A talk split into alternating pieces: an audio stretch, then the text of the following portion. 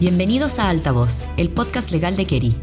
Aquí podrás informarte sobre los temas más relevantes del mundo legal en Chile, analizados por nuestro equipo de abogados.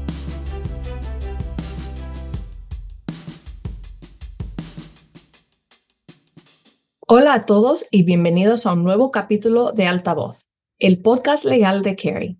Soy Magdalena Fernández, Head of Business Development de Kerry. Este es nuestro tercer y último capítulo de la serie sobre competencia cultural.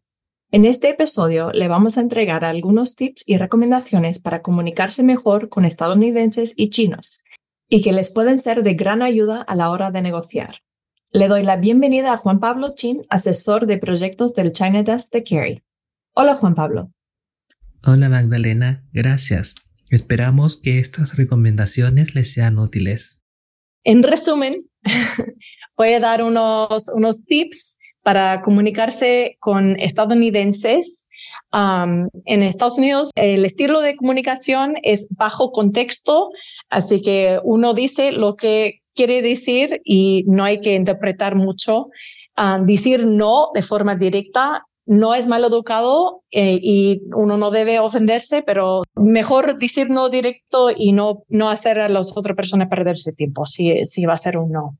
Ah, en, general, los estadounidenses sonreímos mucho. Yo tengo un cuñado de Ucrania que cree que cuando, él se mudó a Estados Unidos pensó que los Estados Unidos estaban todos locos porque nos sonreímos todo el tiempo y sonriendo a personas que no conocemos en Ucrania no es, no se sonríe a las personas en la calle. Dice que si uno, si ves a alguien en la calle sonriendo a personas que no conoce, puedes estar seguro que son locos. el, el saludo de mano, el handshake en Estados Unidos es demasiado importante y las personas ponen demasiada eh, interpretación, importancia en eso. Así que siempre hay que tener un, un handshake, un saludo de mano que es firme, pero no demasiado firme, y levantar y bajar la mano dos o tres veces máximo y soltar.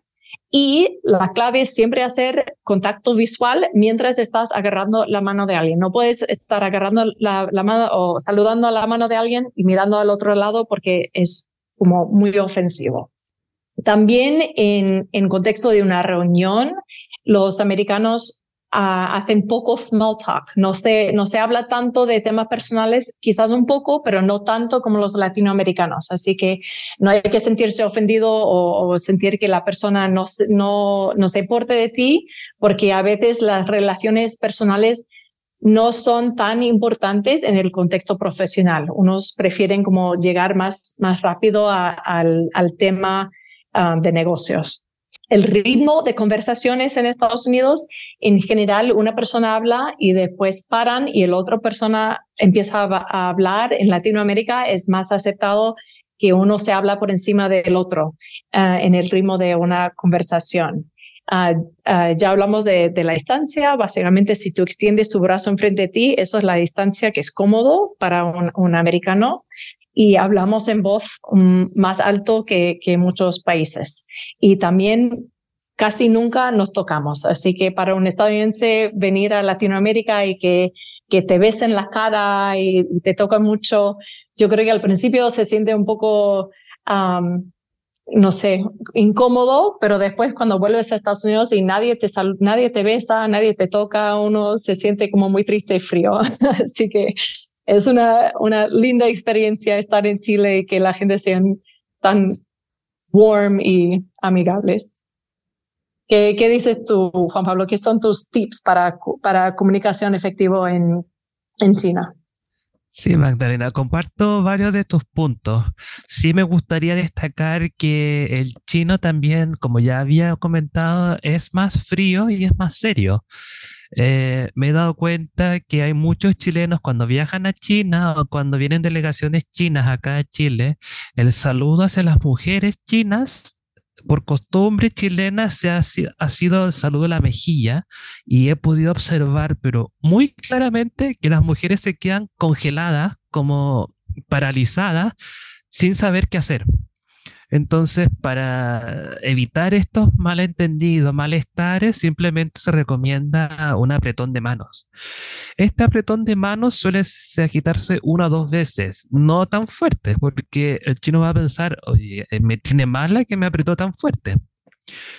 Otra cosa que sí me gustaría traer aquí dentro de este mini resumen es que las conversaciones con los chinos al final es la prueba de si se establece la confianza o no.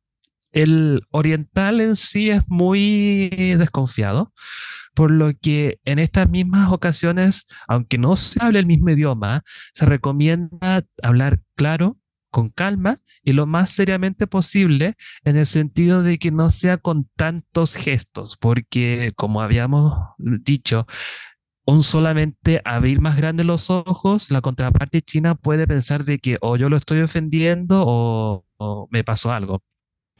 También otro detalle que me gustaría mencionar es de tratar de no apuntar a tu contraparte con un solo dedo o con el dedo índice, como es acá. Una forma de reemplazar eso sería eh, abrir tu mano con la palma mirando hacia arriba, tratando así como de darle la bienvenida o entregarle algo. Eso sería como una forma más apropiada de apuntar a alguien. otra cosa importante es la mirada cuando uno saluda de apretón de manos. Esta a, lo diferente que es en Estados Unidos, donde se miran uno con el otro, aquí las miradas se concentran en la mano, tratando de decir, te estoy tratando de saludar bien. Y, un poco más para complementar el saludo de mano, aparte del apretón, el chino suele mirar cuando el gesto de apretar la mano. Otro, otro tip que se puede ver en muchas noticias y libros en relacionándose con China, menciona de que si yo quiero entregar una tarjeta de presentación, estas tienen que ser con las dos manos.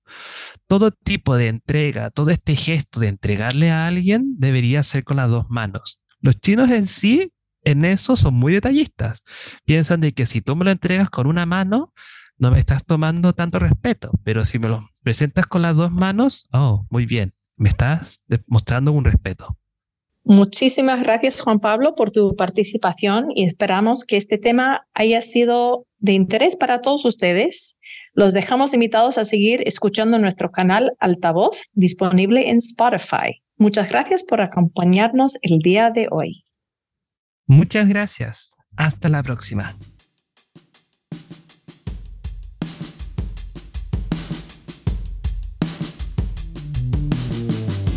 Gracias por escuchar Altavoz, un programa de Kerry creado para mantenerte al día con las novedades más relevantes del mundo legal. Te esperamos en nuestro próximo episodio.